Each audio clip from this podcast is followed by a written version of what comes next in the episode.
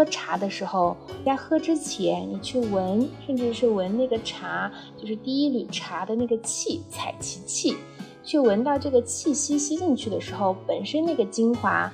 对你可能整个我们说感官体系，包括对你的这种哎能量信息的认知，其实就远远要比可能你喝到嘴里的那一下的那个信息量更多。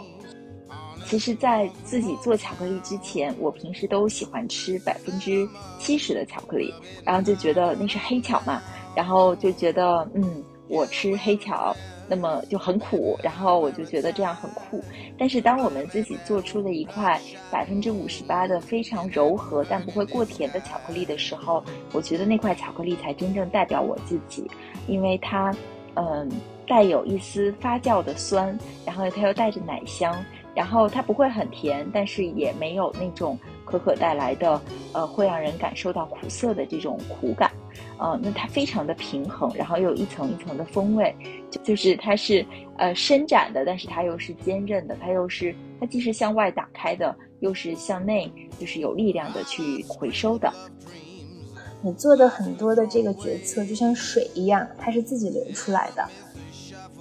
为了特别要去体验风味，我才要去吃巧克力，或者说我一定要说治愈自己的某一方面问题，我才要去做冥想，而是说其实它是一种。呃，代表着一种我们的生活的方式。我希望有更好的生活，我希望对自己更好，我希望更好的去了解和发现自己。有时候，嗯，你要去的那个地方，其实远远它带给你的宝藏，我觉得是比你能想象的更多的。今天我们非常高兴的邀请到了我近期认识的一位对我非常有触动的朋友王亮啊，王亮呢是派乐坊的联合创始人，就可可虎也是啊王亮和团队近期嗯创立的一个新品牌，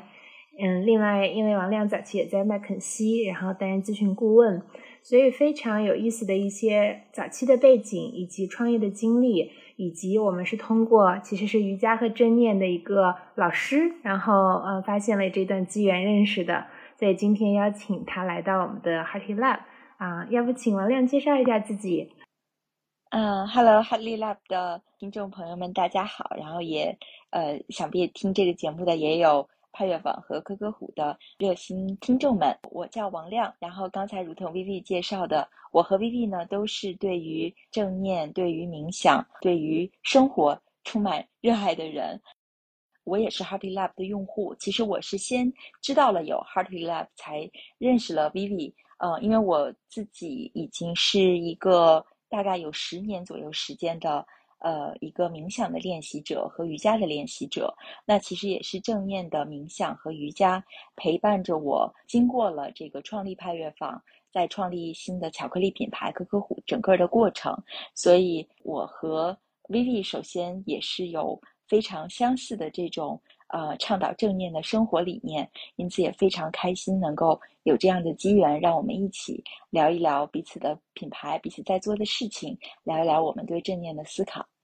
谢谢你，王亮啊！我也为可可虎和派乐坊的伙伴介绍一下自己啊啊！我是 Vivian，我从去年呢回到成都，也是我的家乡，然后开始做 Hearty Lab 哈利冥想这样一个嗯倡导和践行正念生活方式的品牌啊。我们目前有了自己的哈利冥想的小程序和 APP，然后有很多多样化的生活场景亲和的冥想的音频内容。方便大家其实每天都可以跟着自己的节奏，在一些冥想的传统的技巧和科学的理念下去结合生活去进行练习，然后也有一些线下的这个冥想体验活动。所以我们应该是在呃两周前，我和亮其实是在有一个活动上认识，然后呃我们线下的一些非常好的合作伙伴老师，其实也是从他那里知道亮是在。也是在几年前，其实有过一段非常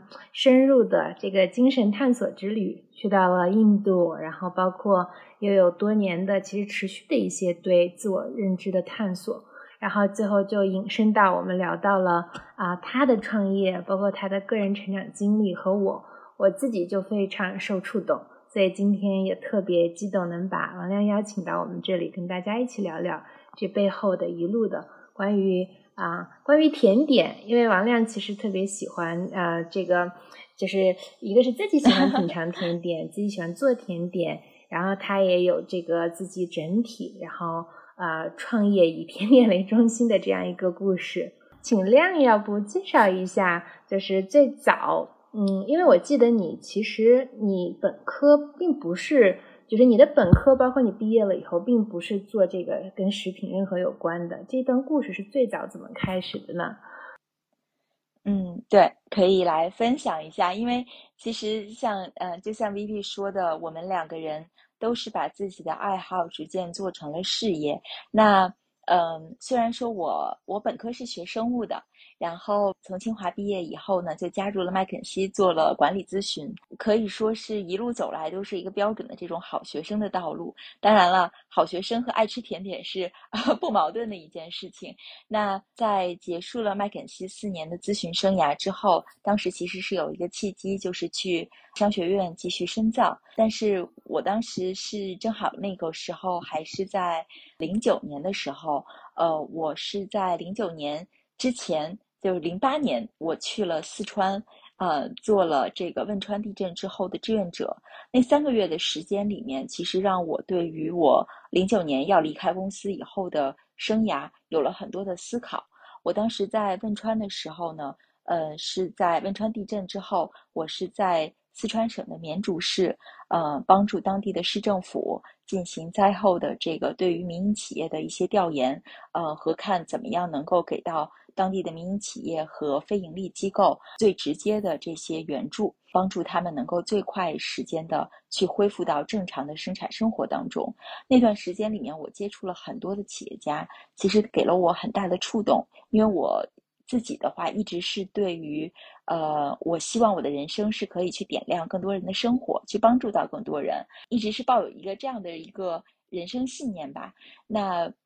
从那一段时间里面，我就意识到，其实我要是能够去通过创办企业，去通过给呃在企业里面工作的人提供更好的技能，那我是有可能去更加积极的、更可持续的帮助到这些人，而不仅仅的是说通过做公益，或者说通过这种资金上的这些援助。所以在零九年我离开。呃，麦肯锡之后呢，我就没有马上去商学院，我就说决定自己创业。那创业其实是一件很辛苦的事情。我是和我那时候是我男朋友，然后现在是我先生，呃，Mark。那他是一个美国人，特别特别喜欢中国的文化，嗯，然后他也特别会做甜点，所以我们就说一拍即合，我们就说那就可以去做一个，呃，就是说呃一个品质很好的，做我们自己愿意。呃，分享给家人和朋友吃的这样的一个好品质的一个甜点的公司，所以我们就有了我们的第一个品牌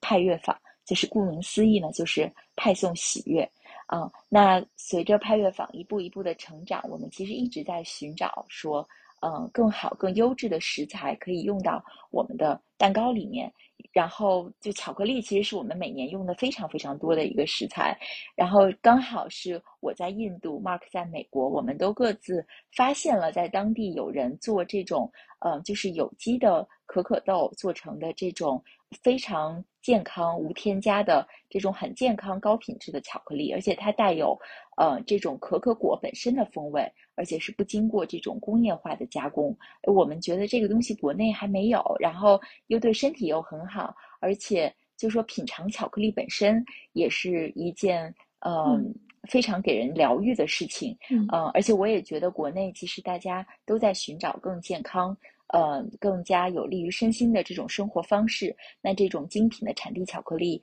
也是非常符合这个趋势的，所以我们就想说，又可以把巧克力用到派月坊的蛋糕里面，那说不定我们还可以做一个精品巧克力的品牌。于是呢，就有了呃 Cashew 可可虎这个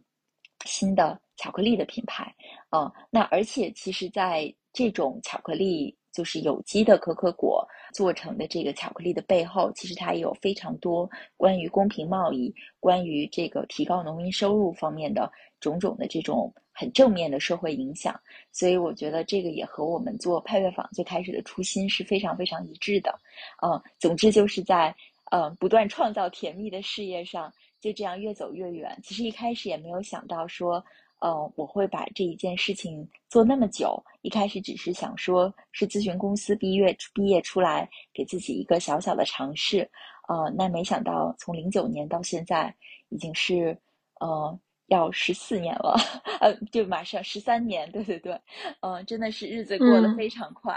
嗯，非常长。对啊，所以也想听听，就是嗯，就是 Vivian 这边。是怎么样做做起哈黎的？因为我其实刚认识 Vivian，在一个活动上，包括我也听到我们共同认识的瑜伽老师给我介绍，Vivian 其实是一个非常厉害的互联网人，然后一下子转过来去做如此安静祥和的一个充满正念的冥想 APP，我也觉得非常有意思。嗯，那天其实我记得我们那个是一个 panel，然后关于女性创业者、女性力量的。啊，话题也挺这个落俗的，但是其实我在那天的这个整个 panel 上面，就是讨论上，我特别有收获。我觉得就是我很惊喜的遇到了你，或者说我们俩是现场唯一一个就是非常规，就是不太这个就是在 Web 三点零元宇宙这个 非常科创和商业时代下的女性创业者。因为我觉得你做的刚才说的这个关于甜蜜的事业，其实是一个。既传统又有很多创新的，而且你很打动我的是，你讲到了就是在疫情下，你们有很多这里面其实有一部分是更偏蓝领的这种团队员工啊，包括有很多是妈妈，很多是女性，大家怎么在这种就是说有挑战的时期，特别是你们的很多的这个啊工厂啊，包括同事在上海，在这样一段就是今年疫情可能持续了两三个月比较严重的时期。咱们其实是跟大家在持续的在这个能啊能能创造，就是我们这个这个蛋糕，然后能持续的去给用户去交付，但是又能在后台把大家的文化、企业的管理，然后包括把员工的幸福感持续的维护好，我就觉得哎是一件其实一下子触动到了我，甚至说这个触动可能对我一直都在，也是真正让我在背后有点像找回了自己的一些初心。嗯，我大学其实做过一个创业。嗯，我大学在啊，也是在成都，在四川大学读的。嗯，我大三的时候跟我的很好的朋友的闺蜜一起做了一家 叫玛丽珍的奶茶店。啊，当时也有了 甜点，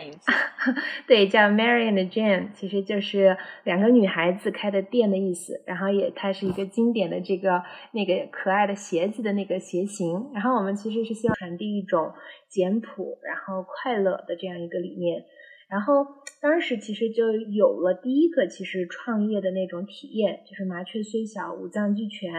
啊。但是当时是大学，其实有点像我们还是非常的。我觉得简单，然后也非常的其实没有经验，但是在那个过程中，嗯，你其实去非常亲自的去一线的这个，包括我们说原材料市场，哎，就像你跟我分享，你也第一次去进这个就是蛋糕原材料，怎么选面粉、巧克力，其实都是那种零就是零售级别的，都不是工厂级别的。我第一次去选我们的茶和奶，我记得我去啊买了雀巢的奶、川宁的茶。后来我们慢慢才深入到更大批量的一些工厂去理解，怎么用最好的原材料能调制出来你自己日常你会喜欢的、你会喝的。如果你会喝，你的那种幸福感，你能把它同样的传递给大家，又能相对兼顾好我们说的成本和品控，那你觉得这是一件特别由内而外、发自内心的热爱和有热情的事情？所以那个其实都已经也是很早了，零九年，我也是在零九年那时候大学刚开始做这个创业，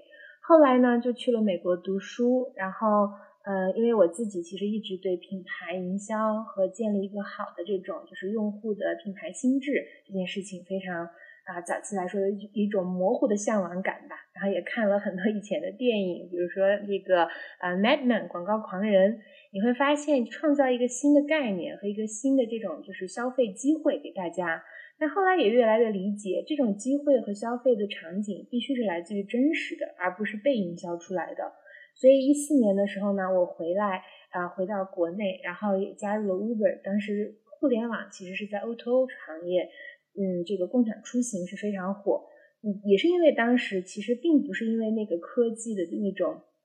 我觉得就是宏大的视野吸引了我，而是因为，嗯，你在非常寒冷的冬天，我当时在芝加哥，你能在手机上一键呼叫一辆车，然后你能在寒风中马上上到这个温暖的车上，然后去到你的目的地。因为你觉得这个跟你心里就是好的品牌能提升人的幸福感是很一脉相承的。但是后来也经历了从 Uber 然后到说抖音啊，还有 TikTok 这一些互联网的 C 端的大事业，然后也慢慢觉得，嗯，很多时候我觉得科技它带来了极大的便利啊，信息的这种流通，包括对整体我觉得当代人的生活方式极大的改善和优化之后，我觉得大家其实你会发现，嗯，可能在疫情，特别是在疫情爆发下和疫情后，最突出的问题。是大家的整个心理健康和精神状态，甚至是我觉得叫心灵的一种归属感。然后那个东西最早不是我去从一个就是说商业和商业机会的角度发现的，是从我自身，因为我自己其实嗯也分享过，我觉得这个我们也很有其实缘分啊，好像那个你跟新疆也有一些这种情节。我是小时候一直在新疆出生长大，然后所以就像很多次我也谈到。我的童年是一种非常自然的，然后被放养的状态，然后我也确实非常感激我的父母，给了我这种无条件的这种就是啊支持和爱，让我去探索。我的探索其实是非常小，不值得一说的，没有学习很多这种奥赛呀什么这种才艺班，我就是经常一出去就玩一天，然后去抓蜻蜓，然后去河里去抓鱼，啊，甚至只是去看青蛙。就包括那种，就是新疆的可能自然的户外的景观，也创造了给我那种，就是对，嗯，我觉得一草一花，然后甚至一个有灵性的动物，它怎么跟你之间的一些互动和链接，所以那些东西，我觉得都是带给了我非常多早期的一些，就是心灵的，我觉得叫什么，呃，满足感，因为你觉得你不是孤立的，然后你是跟。有点像自然和这个宇宙是链接在一起，而且你也没有觉得你一定要就是成就什么你就很幸福，你觉得每天自然的出去玩、晒太阳、呼吸就很啊。但是可能最后你长大了，我们说在这个看到了非常多的呃，就是你也学到了很多知识以后，你有了很多的框架，你有很多的标准，那反而这些东西成为了你的一些。我觉得目标，哎，你觉得如果不做它，你就会不不怎么样，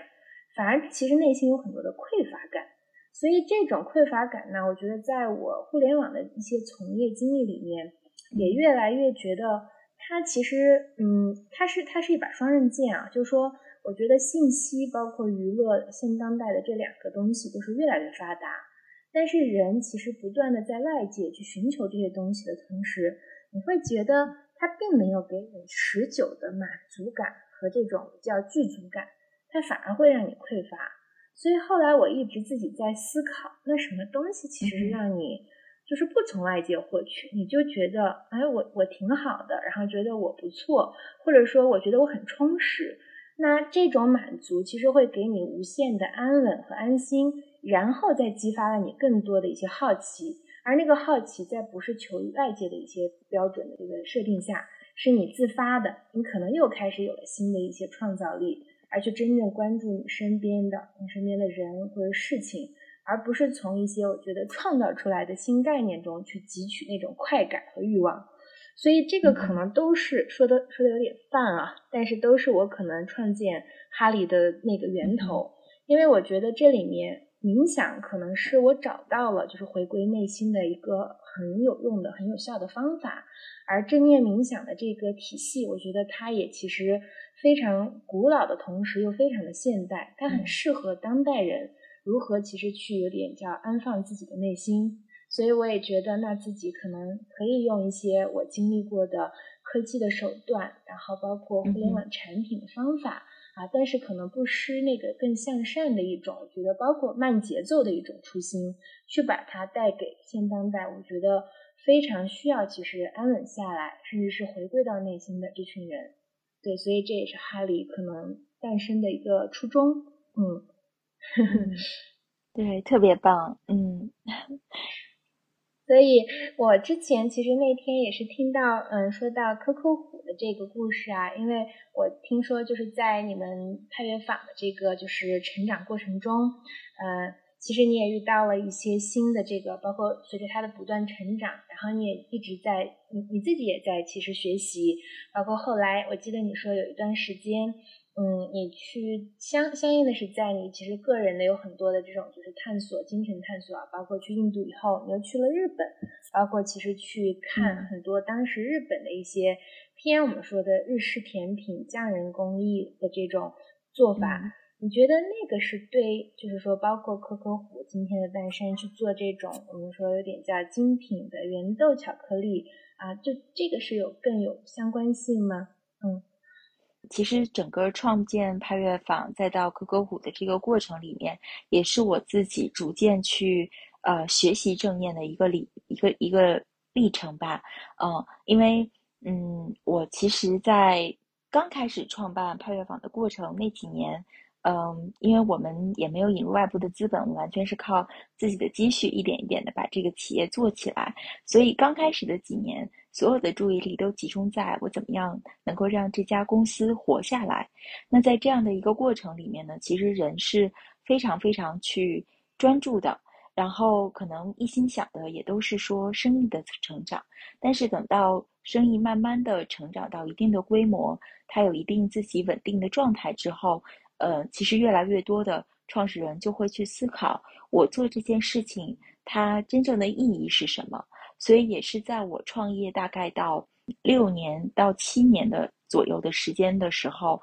嗯，俗话说七年之痒，其实我那个时候也经历了一些自己在这个工作和生活当中的一些小小的危机。呃，现在的话。回看起来就是所谓的一一种职业倦怠吧，嗯，而且我因为以前在大学的时候，我自己也经历过，比如说像这个一些进食方面的一些问题，也是现在其实很多可能十几二十岁的，就说女孩子们也经常会遇到的一些状况，所以我那一段时间其实整个人的精神状态是处在一个比较。自我挣扎的一个境遇里面，我那个时候觉得自己很幸运，就是遇到了冥想和瑜伽，然后我开始不断的想通过这些方式去练习。那这些方式的练习，其实可以让我更好的能看到自己的内心。那就是我发现，让我感受到困扰的一个很大的问题是，我需要重新去找到我创业的。或者说我持续去让一家企业不断的往前走，不断的往前增长的这个呃原动力，我的初心到底是什么？因为在那个时候，我感觉到自己说，我看到公司的生意蒸蒸日上，我们从线上做到了线下，我们从北京去到了上海，去到了杭州，去到了更多的城市，我都感受不到说那种来自于成就或者说来自于数字或者金钱的喜悦感。嗯，那我在那段时间里面呢，我也意识到自己的这种，嗯，看到了自己内心的当中的这些困惑，所以我决定就是休息一年，因为我也很害怕，如果说我以一个持续的并不很情愿工作的一个状态，或者说我自己没有一个很好的精神状态的时候，我很难帮团队去做出正确的决定，或者说我也很难让团队的成员有一个真正的一个更好的发展。呃，所以在这样的情况下，我先是二零一七年底的时候，当时我有在，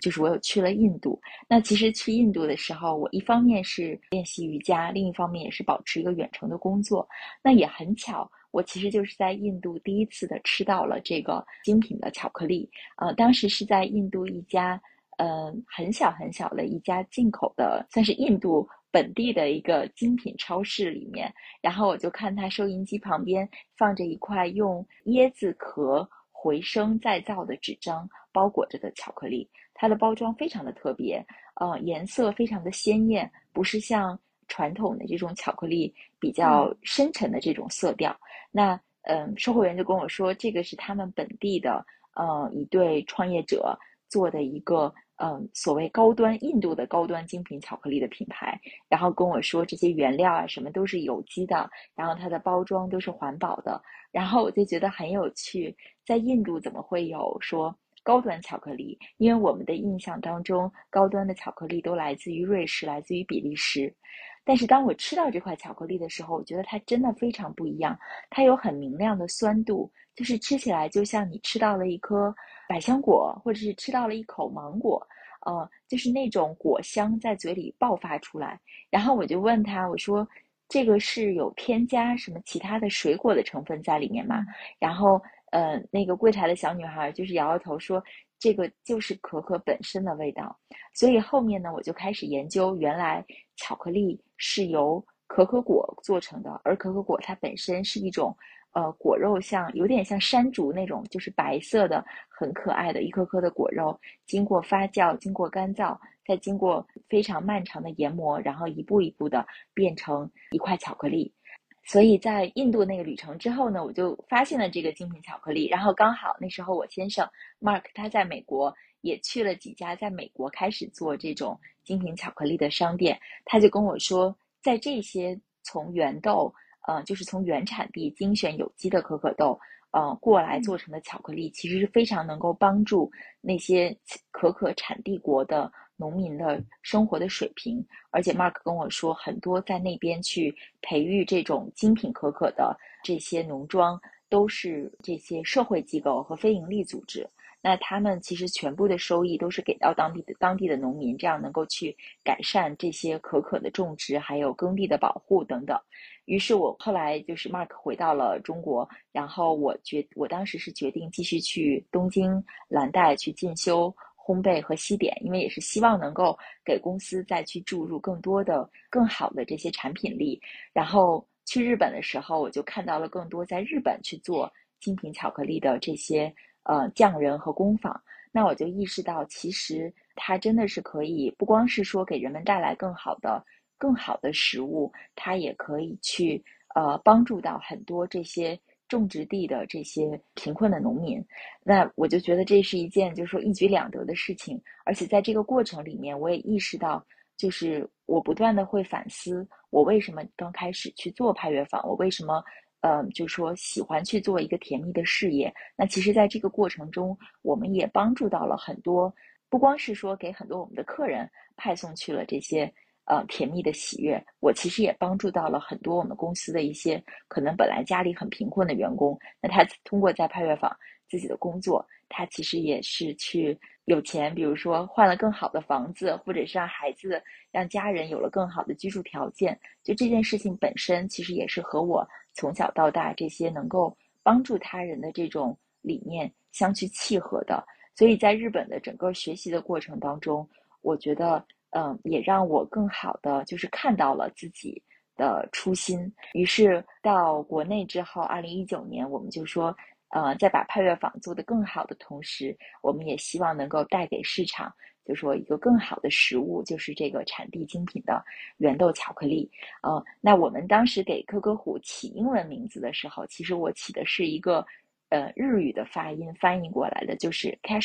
cashew。cashew 它在日语里面的汉字是“结晶”两个字，那它一方面呢代表的是，呃，就是巧克力，它是一个晶体的结构，嗯，就是就是所有它的里面的晶体排到一个最佳的排布状态的时候，它能够让一块巧克力是以有光泽并且是坚固的状态呈现在人们的面前。另外一层含义呢，就是 cashew 结晶，它也是以在日语里面代表着辛勤劳作的成果，所以我就觉得。嗯，这个两层含义刚好就是印证了我们在做巧克力这件事情的时候，所想去通过一个新品牌，呃，所表达的产品层面和精神层面的意义。于是就开始有了精品巧克力这段新旅程。而且还有一点就是，也是我在琢磨这个巧克力的过程当中，其实也是一个非常自我疗愈的过程，因为我前面提到。从二零一五年开始，我其实又又开始重复大学的时候，就是进食方面的这些症状。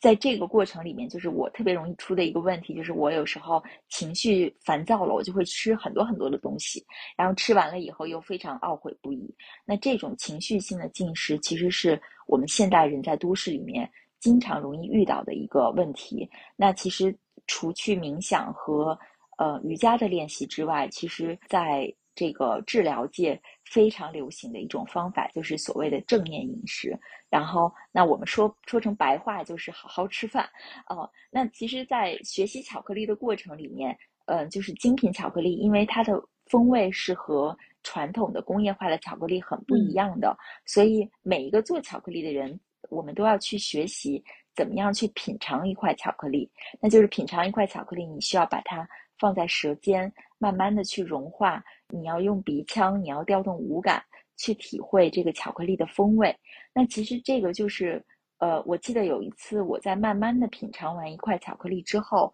我觉得我烦躁的情绪突然一下子就减少了很多。然后我就意识到，哎，如果说我吃每一口饭，我在每一次有这种情绪性进食的感觉袭来的时候，如果说我都可以像品尝一块巧克力那样认真的去品尝我进入到我嘴里面的这每一口食物，那其实呃可以很大程度的去帮我们缓解这个情绪性进食的问题，所以。后来我们在上海，就是在北京，也做了很多的这种呃巧克力品尝的这种工坊，包括日常我们在工作中，我们也要带着同事一块儿去品尝我们自己做的巧克力做的甜点。然后我就发现，在一次一次的这种呃训练自己要去认真的品尝一块巧克力的过程里面，我我自己这种情绪性进食的频率也降低了很多。就这个是给我很大的一个惊喜，就是我觉得我我做的工作，我做的产品，呃，一方面其实给到很多人送去了喜悦，而他在这个过程当中也疗愈了我自己，所以这个是就是我我是开始做了精品巧克力之后才发现，哎，原来它和正念和哈里所在做的工作其实是有千丝万缕的联系。嗯嗯，哎，我刚才有两个特别大的好奇啊，就是，呃，我我自己其实不算是一个对甜点特别，呃，特别有这种执着的人，但是我会，我确实会偶尔吃一些巧克力，但是我其实以前确实也不懂，就是我们说的精品巧克力，或者说这种原产地巧克力，刚才像你说的，它跟这种更就是标准化的、商业化、工工工业化的这种巧克力。嗯，最大的差别是什么？或者说我们怎么定义它是一个精品巧克力？嗯，对，我觉得可以概括成，呃，我觉得最主要的三个方面吧。这个之前做咨询顾问的特别喜欢 把事情归纳成三个方面。第一个是说，呃，就像好的食材，你必须首先要知道它是怎么样种植出来的。那就是一块好的巧克力，它的构成它的最主要的食材就是可可豆。那可可豆呢？对于一块精品巧克力来说，它必须要来自于有有机认证的农庄，然后它必须得是相对来说从树的可可树的品种上来讲，它是一个比较好的品种，然后并且它整个的一个从可可树的种植、摘果，然后到果肉的这个处理、发酵的过程，都是经过精细化的控制的。也就是说，做成可可的这个呃这个可可豆。它是本身的品质就是非常好，当然可能在工业化的可可的这个生产当中，其实它对于可可豆的要求没有那么高，那可能品质一般，或者说是本身品种比较平庸的一些可可，其实它经过这种工业化的加工，还有经过后期这个人为的味道的调整，它都可以做成一块我们常规意义上来说，嗯，吃起来还不错的一个巧克力。啊，所以这个是首先是原料上的差异，第二个就是在生产的过程当中，因为在生产的过程当中的话，呃，我们会去人工的挑拣每一颗的可可豆，然后因为我们在把可可豆做成最后巧克力的过程里面，是不会给它去进行任何成分上的呃改变的，就是我是这颗可可豆，或者说我大概是每呃三十克的可可豆能够做成一块。三十克的巧克力，呃，那可能在工业化的这个生产当中的话，它会去把这个可可豆去，就说不经过挑选，就是一大批的扔进烤炉里面，然后经过高温的烘烤，把这些可能有发霉的或者是有虫蛀的豆子上不好的味道，都通过高温烘烤去去除掉，嗯，那然后再把它压榨出分出油和固态物质，然后呢。嗯，就是再去进行一定比例的重新混合，嗯，然后再加入比如说香兰素或者是一些人工的一些香精，让它去达到一个标准化的一个均一的呃一个味道，嗯，那所以这个是就是说生产过程中的这个呃差异，然后那还有就是在最后我们去调整风味的这个过程当中的话，我们精品可可豆其实精品的巧克力不会去对风味。再去做过多人为的添加，那它尽量的，我们就是做出来的话，因为它很纯粹，它基本上就是可可豆，然后加上蔗糖，嗯，就是一起研磨得出来的一个产物，所以它能够去保留这个原产地的可可它本身的这种风味。其实说起来呢，就很像说葡萄酒，你有法国的，比如说勃艮第产区的某一种葡萄品种做出来的葡萄酒和。呃，我们到新世界，比如说澳大利亚的某一个产区的葡萄酒，诶，它就是会有这种产地和品种本身带来的天然的差别。那这个这种天然的差别是在精品的产地巧克力里面可以吃到的。那可能在工业化的巧克力里面，它会去，呃，就像我前面提到的，它会去通过人为的呃调整和香料的添加，然后让它去呈现一种比较。均一的风味，那你可能吃这一块巧克力，无论它是用世界哪个地方过来的可可豆，它过来都是一个统一的味道标签，那就是一个巧克力味。而我们的巧克力的话，或者说我们跟我们一样做精品巧克力的这些巧克力的呃小工坊，我们都会在标包装上标注出来，诶，这一块巧克力里面你可以吃到樱桃，你可以吃到柑橘，那一块巧克力里面你可以吃到。呃，麦芽你可以吃到伯爵茶的风味，那它每一块巧克力都是呃与众不同的，所以可能就是这几个方面吧，算是 区分这种所谓的精品巧克力和常规意义上的巧克力比较不同的地方。嗯嗯，理解了啊。我觉得你刚才在介绍那个巧克力的产地和风味的时候，然后用到了一些其实特别美妙的这个词，就是说这个巧克力里面。它会有什么样的？有点像我们说香水呀，或者说你刚刚说到，不管是酒、红酒还是咖啡，它其实是一个非常，嗯，我们叫精微的感受，对吧？还有什么前调，是的，是后调，还有尾香。所以其实我整体听下来，我觉得这是一件非常关注差异化，然后关注其实个体的特色，而且其实是一个更我们。叫叫精微，或者说更有觉察的整个这个就是过程，不管是去啊找这些原产地，然后还是去创作这些不同风味的这个精品巧克力，且不用一样的 label 去给它就是批量生产，同时最后可能让拿到它的人感受到它，还能知道它背后的整个风土人情。嗯，我觉得这个其实跟我们说的正念饮食，刚刚你也提到，我觉得其实早期我们有一个叫正念饮食的 One On One，就第一节课啊，很经典的，包括在 MBSR 就是正念减压的这个疗法里面，卡巴金教授也会教大家说去品尝一颗葡萄干啊，它叫葡萄干的秘密。然后那往往就是在对一个嗯，不光是一个小众的东西啊，甚至就是一个大众的你习以为常的一个食物是。的这个就是进食前，你不会抱着一个就是惯有的心态，包括其实是叫呃填塞式的去满足我的，要么就是饥饿啊，要么就是说我们说由烦恼或者是焦虑压力带来的这种可能是无意识的这种就是填压感，然后它反而其实是你真正的去吃之前，然后有没有其实感受一下它它的外形、色泽、形状，甚至去听一听它有什么味道。那这样呢，能帮助你其实相对更好的去吃每一口的时候，其实更有觉知的去从我们说五感上去感受它。第一个是也不会吃的更多，而是有意识的；第二个是你可能会带着每一次有新的这种发现去体察它这种更精微的一些特色。那就像我之前也听到过一个就是很有名的茶人，他说，其实包括喝茶的时候。啊，你你在喝之前，你去闻，甚至是闻那个茶，就是第一缕茶的那个气啊，叫那个采其气，去闻到这个气息吸进去的时候，本身那个精华，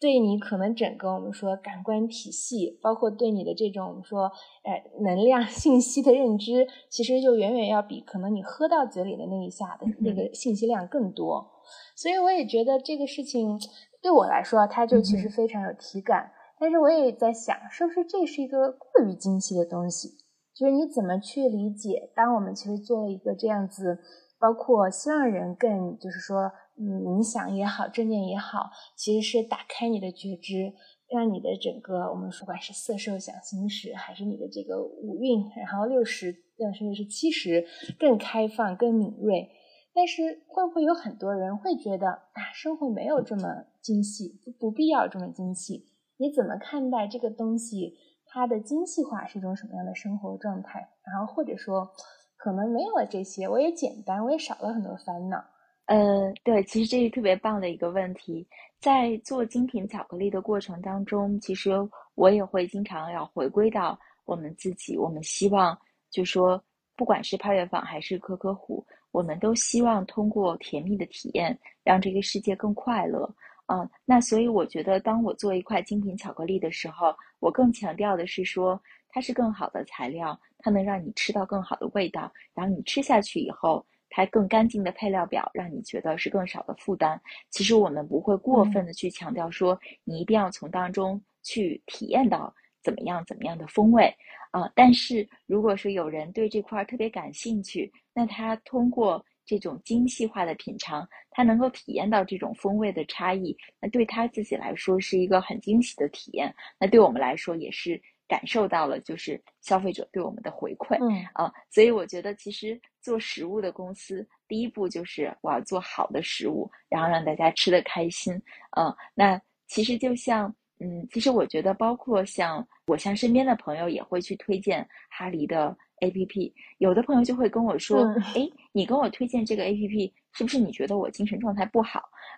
我相信，可能很多时候，哈黎的，就是我相信 B B 可能也会遇到类似的就是困惑。可能有人会觉得：“哦，我是不是因为精神上出现问题了？我需要去做冥想？”嗯，就刚才 B B 在问我这个问题的时候，我也会想说一说。其实我觉得冥想就像，嗯，我们选择吃一块更好的。就说，精品巧克力有很相似的地方，就是说，并不是说我是为了特别要去体验风味，我才要去吃巧克力，或者说我一定要说治愈自己的某一方面问题，我才要去做冥想，而是说，其实它是一种，呃，代表着一种我们的生活的方式。我希望有更好的生活，我希望对自己更好，我希望更好的去了解和发现自己，呃，所以我也想说。就是你怎么样去看待这个呃冥想？对于我们，就是说日常的生活当中，它是怎么样能够帮到我们？就是说，其实就像我们吃精品巧克力，并不是为了说一定要去体验风味，而是说我其实就是想要一个更好的生活。嗯嗯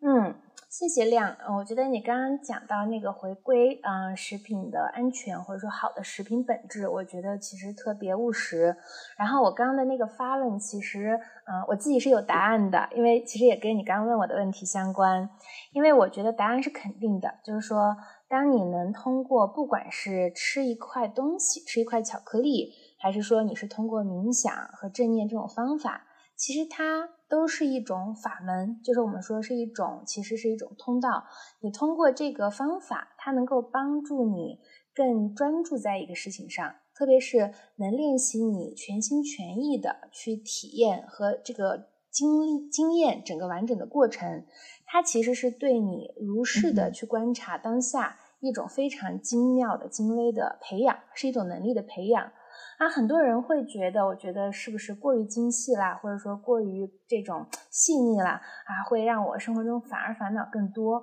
我觉得其实这是一个误解。当我们现在有很多的烦恼，或者说当我们说我们找不到方法去解决的时候，最大的问题，然后其实就是啊，有很多的散乱，或者说有很多的念头，或者有很多的欲望。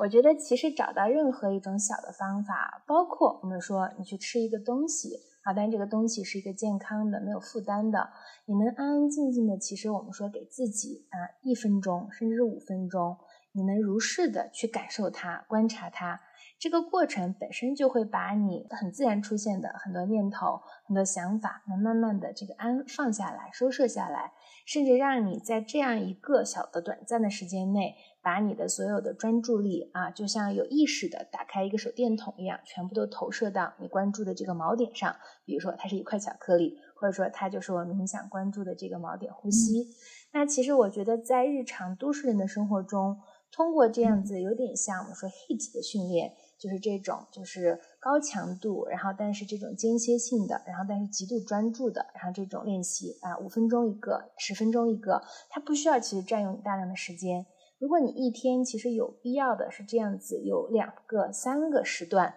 去专注的吃一个东西，去专注的喝一个一杯水啊，或者是专注的去训练你的这个叫觉察和专注力的这种集中。我觉得你不但会打开你非常精微的体验，然后会让你第一个是不但更少的散乱，我觉得更多的清晰。那更多的清晰其实也能帮助我们做更好的判断。这个不光是指在工作上，或者说 创业上，特别是对创业者，可能我觉得每一刻都在做很多。executive decision，但是其实有了更每一刻又一刻的清晰的觉知，很多东西。我那天看到一句话特别打动我，说你做的很多的这个决策就像水一样，它是自己流出来的。因为其实你的这种专注度和稳定度，能帮你其实有更稳定的这种就是决策机制，它就其实是自然的。从你的不光是潜意识，还是说从你本身已有的啊更好的一些思维体系中就流动出来。因为其实你没有慌乱，你没有恐惧，你就不会被这些情绪所挟持，你就是在一种全然的专注的和安稳的当下状态。对，这个也是我觉得，嗯，包括你说 Happy Lab 的冥想，就是我们的 App 的内容，还是说我们本身不光是通过 Happy Lab，可能其他的很多的冥想和正念。我觉得可能希望带给当代人的一些呃方法，或者说一些呃帮助。嗯，是的，我自己觉得冥想和正念的练习对我自己的帮助真的非常大。因为就像我总说，我们坐飞机的时候都会听到别人讲述一句话，叫做安全提示，就是比如说呼吸面罩掉下来的时候，要先给自己戴好面罩，再去帮助身边的人。呃，那其实正念冥想就好像是说，我们要先让自己有一颗通透的心，有一个通透的思维，然后能够看清自己，然后我们才能去更好的去，嗯，做事情，更好的去帮到其他人。所以这个也是回答我刚才，呃，问给 Vivian 的问题，就是其实冥想绝对不是说是在你遇到困难的时候，或者说你感觉自己精神上有些状况的时候。才需要去做的一个练习，而是说它其实是在日常当中帮助我们可以过得更好、活得更好，然后表现得更好的一个特别有力的一个工具。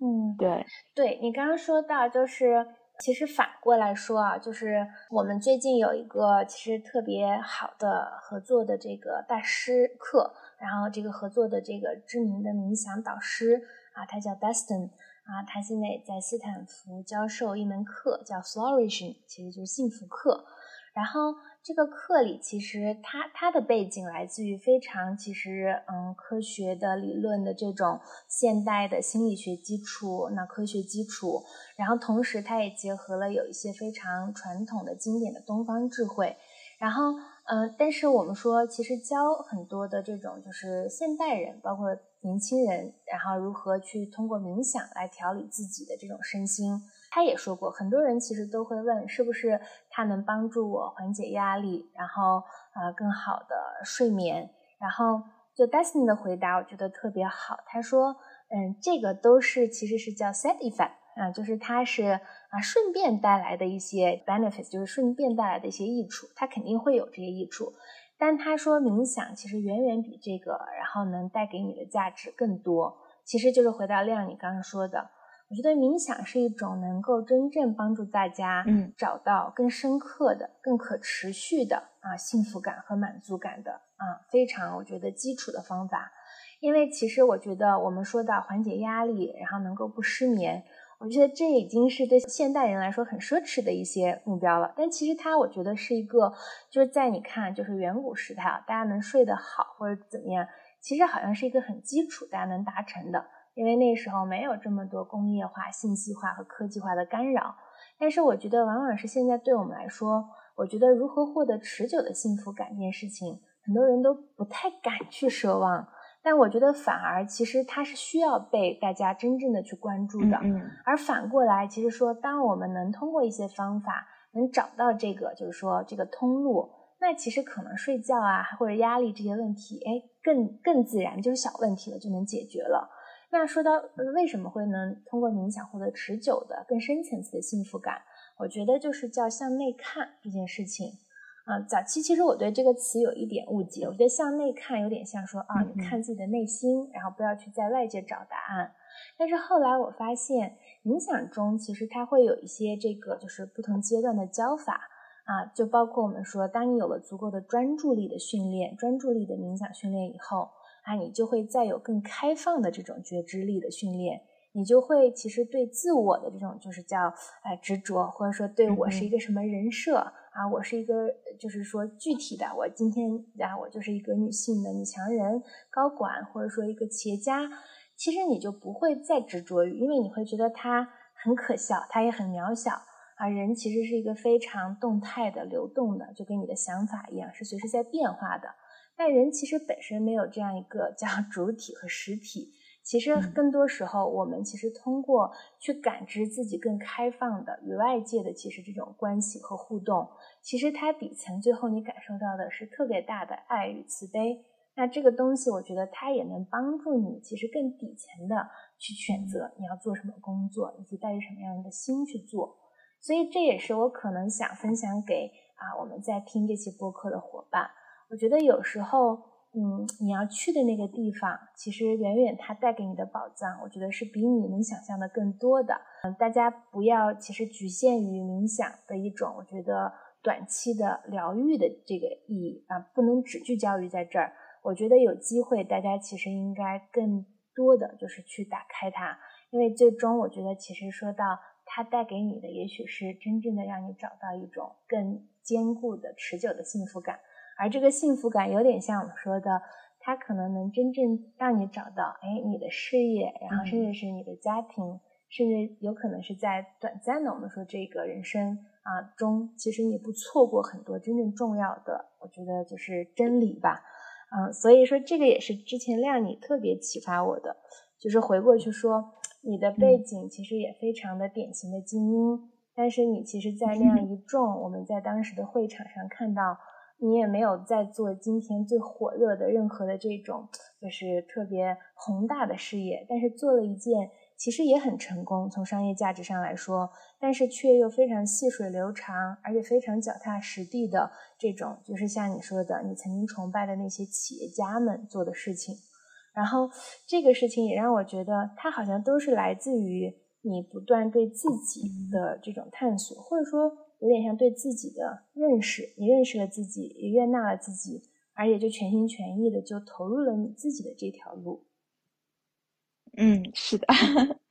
嗯。那我其实最后有一个那个问题啊，就是说，就是在我觉得我们去选择一个，就是投入了自己的这条路，所谓的你找到了你的热情，然后甚至是你的爱好所在，然后它跟真正你去做一个我们说到的企业。就是说，一个在商业上还需要有责任，然后也需要有一些就是社会价值的企业中，它肯定有很多的差距。就是说，这里面就像我们说，很多人去做了自己爱好的事情，跟你要真正做一个企业，你就会发现里面有很多会有会有冲突嘛？或者说，对你来说最有冲突和挑战的事情是什么？或者说，也许你很自然的就调和了。嗯，我觉得没有什么事情能特别自然的去调和的。我觉得像 我和像我把甜品做成公司，和 Vivian 把他自己喜欢练习的正念发展成一个呃一个企业一个平台的过程里面，呃，我觉得待会儿你也可以讲讲啊，就是 我们我们各自是怎么样去调和。嗯，因为其实我觉得不管你的企业是做什么样的产品，你最终要解决的其实都是。嗯，首先是人的问题，嗯，因为很多人也会问我说，哎，我特别喜欢做蛋糕，我特别喜欢做巧克力，啊，我在家做，也有朋友跟我订，我想把它做成一个公司，问我觉得怎么样？呃，其实最难的最难的事情不是做一块好吃的蛋糕，做一块好吃的巧克力，而是你怎么样能够稳定长期的呃去做这件事情。第二个就是说，我觉得在面临所有的选择的时候，就说我觉得我们必须要保持前后一致。嗯，那首先呢，就是对于稳定性的出品，那这个其实就是说。创始人其实最终是要把更多的精力发展放在这个品质的把控上，因为我觉得品质真的是一家食和安全是一家食品企业的生命线啊。可能我自己的爱好是呃做蛋糕，爱好做巧克力，但我现在其实很难很难有时间真的静下心来去做一个蛋糕或者做一个巧克力。我更多的精力是说我们怎么样去确保公司有一个良好的机制来保障。我们产品生产出来的这种安全性和它的品质的稳定性，我怎么样能够去激励好我的团队，能让他们都能够去开开心心在这里工作，并且获得成长，并且他们能够遵守公司的各项标准，去把这些产品做好。嗯，所以这个其实是，嗯，有可能很多人说我不喜欢管人，我只爱做蛋糕，我能开一家蛋糕公司吗？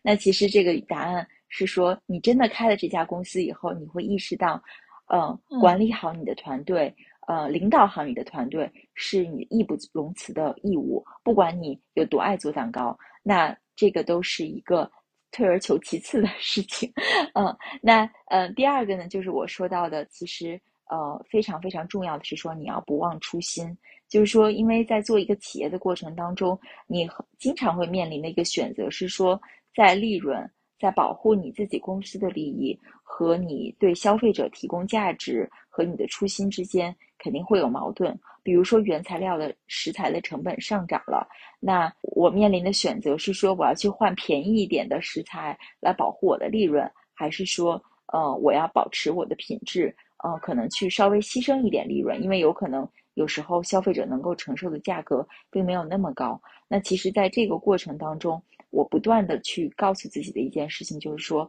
我不希望是说变成一个，呃，蛋糕越卖越多，巧克力越卖越多，但是它所用到的材料越来越差的一家公司。那就是说，千万不能说有一天我会变成我都不愿意吃自己的蛋糕、自己的巧克力，那这个就失去了我创业的初衷。所以我觉得这个是一个。呃，非常非常一件非常重要的事情，就是我们一定要不忘初心，然后永远的在这个当中做出你正确的选择。因为当然，企业要能活下去是一个很重要的事情，就是你不能说啊，我一定要用很好的原料，然后我用到这个公司可能都承受不起了，那这个也是不行的，因为你要对你的员工负责，嗯。但是我觉得千万不能说我一味的去追求更好的利润，我去用越来越差的食材，那这个我觉得是一个，嗯，那我为什么还要去做这件事情呢？对吧？就是我们创业的出发点绝对不是为了挣钱，就是一定要保护好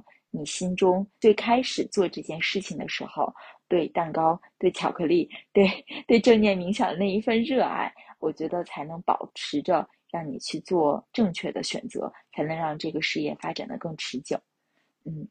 对，这个是我的想法啦，所以也想听听 Vivian 你如何在这个过去的，虽然说你可能做这件事情时间没有我这么长，但是我相信你遇到的挑战一定也有非常非常多，就是把你所真心相信并且热爱的冥想发展成了一家嗯，引导更多人去做冥想的公司。这个过程里面你会怎么样去做出权衡？嗯。我觉得呃有两点，我觉得跟你有很大的共鸣。然后呃，我我我就从这两点先开始说吧。就是刚才你说到了呃初心。我觉得初心对我们现在来说，本身因为就还在早期，所以初心非常十足。当然，我觉得就对你做了十，刚刚说到十三年，十三年的这样一家其实是很成熟的企业和品牌来说，我觉得再有初心，甚至不断去找到初心，找到原点，我觉得是真正的很难得、很珍贵的。啊，然后我们现在其实，在初心和我们叫去叫成长，是在有一些平衡的。嗯，然后因为其实现在就像你跟之前提到，早期其实你会更你很务实，包括可能你的背景教给你了非常多的好的方法论，就如何让企业更其实稳健的去成长，甚至是去活得更好生存。我觉得这个对我觉得我们来说也是相相相相似的，因为我觉得在这个这个场景下，我们说特别是这两年，呃，有受到疫情的这个催生。然后精神消费或者说心理健康领域，我们因为有这么多的其实实际的用户，他有这样的需求，那其实有很多时候就没有那么多的解决方案。其实有很多我觉得五花八门的这个就是产品和服务在那里。那对我来说，我觉得可能这里面。呃，我们与其去看到我们其实有多快能做大，或者说有那个目标在哪里，商业的目标在哪里，我觉得对我来说做这件事情的起点更来自于我作为一个用户，我当时我想要什么样的产品，在市场里没有找到，那我在学习和探索的路径上，什么类似的产品和服务帮助到我，那我们其实是从非常以用户的视角，真正在去启动和探索这件事情。而且我们的初心可能还来自于我们持续在现在做了一年多的过程中，是我们自己会用，甚至每天在用，甚至我们有一个标准，就是说我们生产和研发的冥想和正念的内容体系，是我们自己真正愿意去用，且我们会推荐给自己的好朋友和我们的亲人的啊，包括我跟我的妈妈。在过去的其实，嗯，也其实有一个，嗯，我们家庭还是很痛苦的一个经历中，我们一直也在冥想啊。有的时候带着他会去用我们自己的哈黎的这个每日冥想，然后很多时候，嗯，在我觉得包括创业早期遇到，我觉得有很多的限制情况下，就那些时刻都是真正我觉得给我最大的动力的。我觉得这样一个事情，你去以自己的同理心，然后去换取更多的用户，他真实的怎么用，然后为什么用，与谁在一起用，我就会觉得非常的有这种就是锚点这种动力啊。所以说这个就是我们的初心。但是这里面第二个就是说到我们要有一定的这个增长和发展，我觉得这个其实也是我们从嗯就真正你怎么去嗯做这样一个团队，我觉得可能我们有一些文化也是相关的。我们希望团队的这每一位的这个成员，其实也都会是有一个这样子，我们叫更综合的这个经验。他其实真正的要是一个相信冥想，然后且通过自己的一些经验冥想的这个履历，能真正的感受它的价值。这个其实是他立足于他自己真正愿意加入这个行业的一个原点。但同时，我们也希望。我们再用一个相对还是有商业的这样一个成长思路，去希望这个产品，然后能服务到更多人。那它也需要有一定的这个阅历和经验，能够通过好的方法，然后好的一些工作技能，然后能够把它，就像你说的，能相对的有一定的稳定感、标准化。且其实，在当今的这个社会里，我觉得大家都受到了非常就是理性的、逻辑性的教育啊。然后这个既是好事儿，当然它也是一种惯性。但我们如何其实通过用更科学、更现代和当代的语境，把这种传统的，然后其实智慧，然后能够真正的让大家哎通俗易懂的理解，且去信赖它，且其实用自己的真知灼见，然后去检验它。所以这个我觉得是我们可能有一点心得，嗯，但确实我觉得，嗯，时不时的你会感觉到，嗯，这里面第二个点是我想分享到。就是可能做，我觉得创业或者说任何的这个，就是说工作也是，有的时候，嗯，你的一些预期跟你实际要去的这个路上，你会遇到的困难，都会是有很大的差别的。然后我昨天晚上跟一位特别好的朋友，然后他也是在做一个很好的这个，就是啊，parenting 产品，然后啊，这个育儿产品，他自己是一位非常有智慧的创业者，产品经理。然后他就说到了两个很好的点，他说局部和整体都要在当下。他说其实这两点也要统一，就是说你局部其实在很多时候你在不同的阶段，然后你享受和投入你的过程，然后你知道怎么其实真正的其实完全的去啊在当下。但是对于整体是什么意思呢？就是整体其实你有的时候要把自己溶解到这个过程中。因为你会发现，往往我们跟自己设置的一个目标，包括特别是创业或者商业，你会去先有一个目标，然后你会去计算怎么去到达目标。但是当你有很多的其实焦虑和恐惧的时候，其实就是因为那个目标和路径，呃，那个路径可能跟你预算的不一样，跟你预期的不一样，你计算的也不一样。但是我觉得反而是通过这个路上，我自己在正面的练习和践行中，他也在指导我怎么去做这个商业，我就会发现。没有，其实很多东西是跟你预期的一样的，甚至这个过程中你要迭代和变化很多次，然后反而其实就是像我们这种比较非标的商业啊，不是一个说特别就是嗯宏观的，然后且特别这种就是标准化的，我觉得反而它是更人文的，它对个体的差异，对这个市场的这种变化和成长的成熟度，你其实会真正的就像你只有在水里游，你才能感受到。且这里面最重要的是，还是说你的使命和你的初心是什么？你想怎么去最终帮助到用户？所以有可能他给你设置的那个商业目标，有的时候是不符合的。那我觉得其实你就得放弃你的那个目标，且你能全部的投入到你实际在做的这个，你的地图可能就变了。所以有可能我现在经常有的时候，大家问我想做什么，说你的终局是什么？我觉得终局有的时候是一个很短暂的一个概念。但是有可能，我们自己更像是一个由幼苗开花结果发芽长成一棵树，是一个自然生长的过程。对，这个可能是我对我们这个事情的一些感受。嗯，对，大家说，特别是嗯，我觉得那个说到就是巧克力的这个风味啊，啊，就是说你有没有一个自己特别喜欢的巧克力的风味？然后是你。啊，自己记忆犹新的、难忘的，然后你也愿意给大家分享的，因为它可能代表了你的一些理念。好呀，嗯，我自己最喜欢的一块巧克力是我们 是我们自己做的，用坦桑尼亚一个叫 Coco Camili 的农场，他们呃产出的国际得奖的可可豆做成了百分之五十八的牛奶巧克力。嗯，因为。其实，在自己做巧克力之前，我平时都喜欢吃百分之七十的巧克力，然后就觉得那是黑巧嘛，然后就觉得，嗯，我吃黑巧，那么就很苦，然后我就觉得这样很酷。但是，当我们自己做出了一块百分之五十八的非常柔和但不会过甜的巧克力的时候，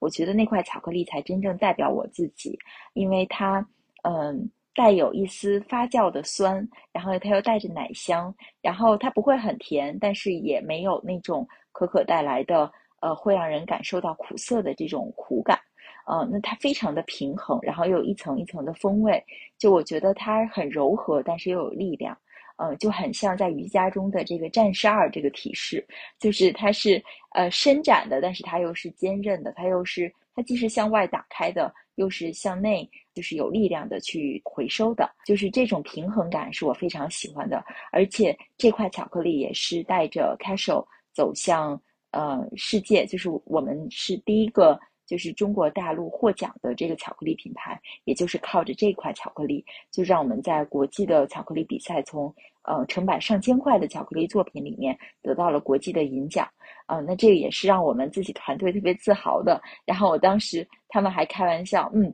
我们的团队对于这块巧克力的品味跟国际品味是一致的。嗯，所以这个是我自己嗯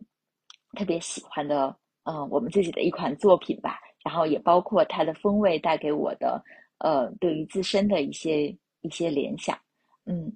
那要不 Vivian 你也来说说你喜欢你最喜欢的是什么样的巧克力？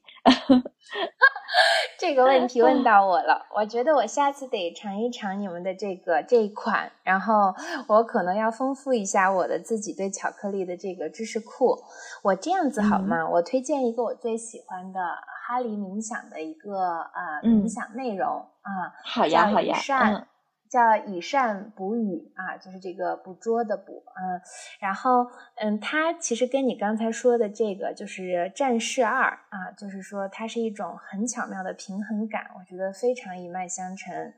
它这个意思就是说呢，你要用扇子去捕捉羽毛啊，你有一个目标，对吧？你其实要完成这件事儿。但是扇子其实每挥动一下，羽毛又非常轻，然后其实是一个非常需要用巧劲儿的。你能想象到那个场面，然后所以它其实完全在传递一种，我觉得既是方法，又是哲思，又是一种人生态度啊。我我以前也经常跟就是嗯别人分享过，它有点像叫柔和的专注，叫 gentle focus。就其实它嗯特别能代表我自己在这两年的一些心态，或者说不管是创业还是嗯在生活。很多时候，我觉得我们在生活中还是有一些非常务实的、现实的啊。我觉得，不管是目标，还是一些，我觉得甚至是困境啊，你要去克服它，你要去为这个更好的一个目标奋斗。但是有的时候呢，我觉得其实大家如果特别注意结果，特别想追求那个结果，甚至可能对那个结果。它是一种无意识的一种要完成感啊，就是盲目的完成感。我觉得会失去所有这个过程中你对它的享受，因为那个结果就会变成特别单一的一点，而你可能经历了这个过程中非常漫漫长夜啊，很多天，其实你就没有办法体会它的那个美妙。但是如果你带着一颗我们叫 playful light heart 去体验，然后又不失专注，就是你能把你做的努力，然后和方法确实也穷尽了。但是你每一刻，你其实忘掉那个结果，你就去享受每一刻去触达它的过程。我觉得，嗯，是一种我自己慢慢能感受到这里面很精妙的那种平衡，而且我也尝过它一点点的，就是这个成功的喜悦。就因为其实你会发现，后面你达不达成，你都会觉得对这个过程啊毫无遗憾，义无反顾，而且你往往会收获那个过程中很多意外的惊喜。因为你一直在抱着那种持续的专注去啊，就是叫好奇的心态去体验它，甚至去探索它。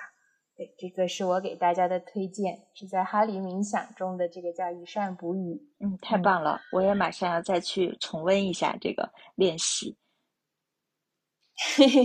好呀，欢迎你们在日常中，然后找到一点时间，给自己这个片刻的宁静。那也谢谢亮，今天非常高兴你跟大家的分享你的故事，还有派月坊和可可虎的故事。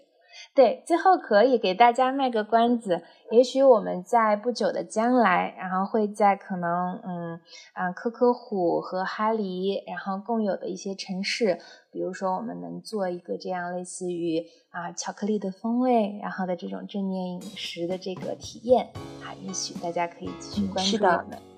谢谢你们的收听。